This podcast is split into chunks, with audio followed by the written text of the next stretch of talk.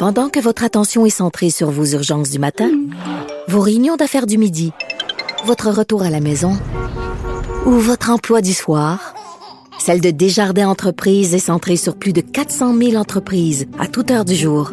Grâce à notre connaissance des secteurs d'activité et à notre accompagnement spécialisé, nous aidons les entrepreneurs à relever chaque défi pour qu'ils puissent rester centrés sur ce qui compte, le développement de leur entreprise.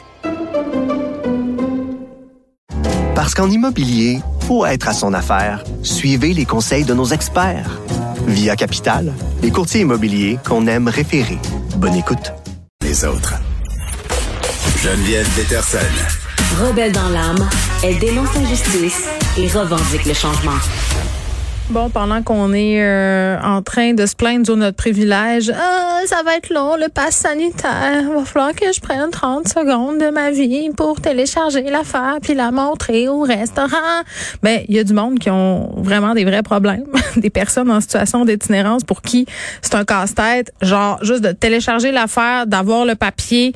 Euh, puis même s'il y a un décret qui a été déposé par le gouvernement, à savoir que les itinérants euh, pourraient accéder au restaurant ou dans un au commerce d'alimentation, euh, sans passe vaccinal. Je à peu près certaine que ça sera pas aussi simple que ça. Comment ça va se passer, le passeport vaccinal? Comment il est imposé aux gens en situation d'itinérance? On parle avec James Hughes, le PDG de la mission All Brewery. Monsieur Hughes, bonjour.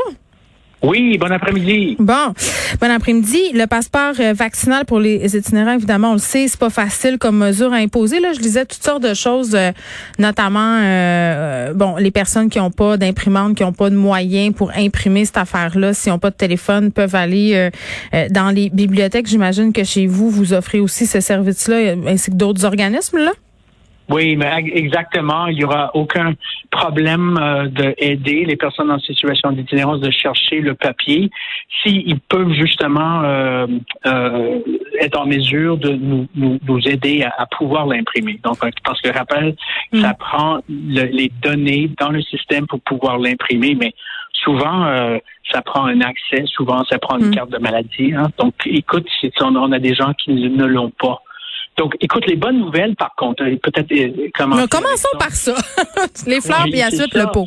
Oui. Oui, les, bonnes nouvelles, c'est que justement, le gouvernement du Québec a annoncé que pour certains services, le passeport ne sera pas nécessaire.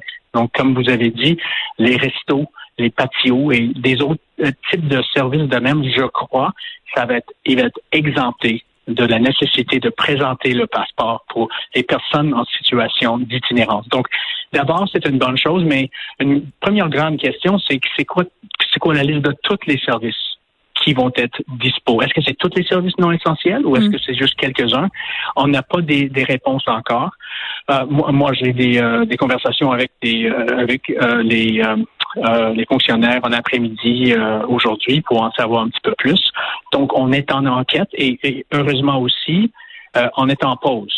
C'est c'est c'est pas encore en vigueur le, le passeport. Donc, c'est le statu quo pour l'instant et nous avons le temps de décortiquer tout ça. Ouais, mais, vous, oui, mais vous qui, qui, êtes sur le terrain, là, vous leur parlez euh, à ces gens-là, monsieur. Qu'est-ce qu'ils vous disent? Les problèmes qui risquent de faire surface, ce sont lesquels?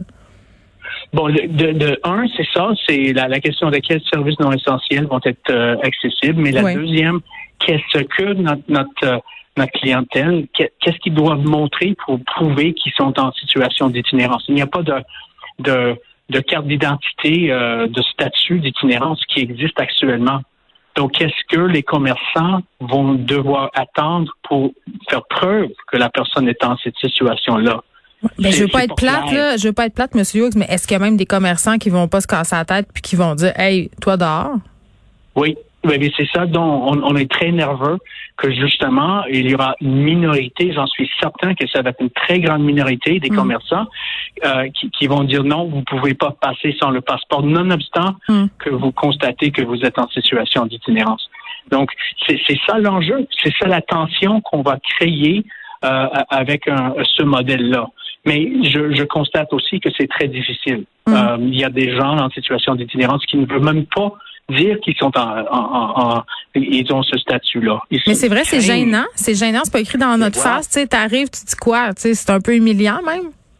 Ben, pour quelques-uns, euh, oui, c'est exactement le cas. Pour d'autres, non. Donc, euh, mais qu'est-ce que qu'est-ce qu'on va faire pour Mm. pouvoir s'assurer que ces, gens-là peuvent continuer de survivre euh, sur nos Mm. rues euh, et dans notre ville. Et, Oui. et c'est ça pourquoi c'est important d'avoir ces réponses. Mais est-ce que ça les inquiète, euh, les gens qui fréquentent la mission? Est-ce qu'ils vous posent beaucoup de questions là-dessus? Puis est-ce qu'ils sont même au courant? Parce que j'imagine qu'il y en a euh, pour certains qui ne suivent pas nécessairement les nouvelles.